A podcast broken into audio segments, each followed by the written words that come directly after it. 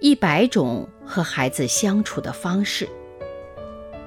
成长是一场旅行，我们和孩子一同启程。大家好，我是王宇。不以爱的名义施暴。曾有一个电视谈话节目，讨论的是要不要打孩子。这既然能成为一个观点相左的辩论话题，说明当下社会仍泛滥着对打孩子的麻木和容忍。人们都说现在的孩子生活在蜜罐里，实际上啊，我国儿童教育中打孩子的现象非常严重。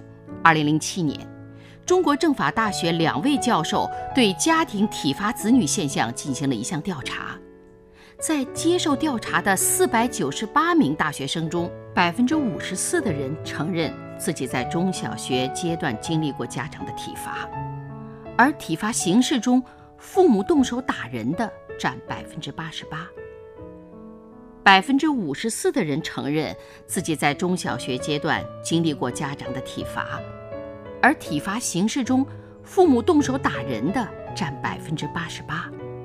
张婷的工作、人际关系等各方面都很出色，却经常在家里打骂孩子。有一次，当他谈到他父亲的时候，竟然隶属父亲的不是。他说：“小时候总是挨父亲的打，现在想想，觉得父亲当年打他的那些理由一个都站不住脚。”张婷对父亲的行为充满蔑视，甚至有一种仇恨感。聊到孩子的时候，张婷又开始隶属孩子的不争气，讲了一串孩子该打的事实。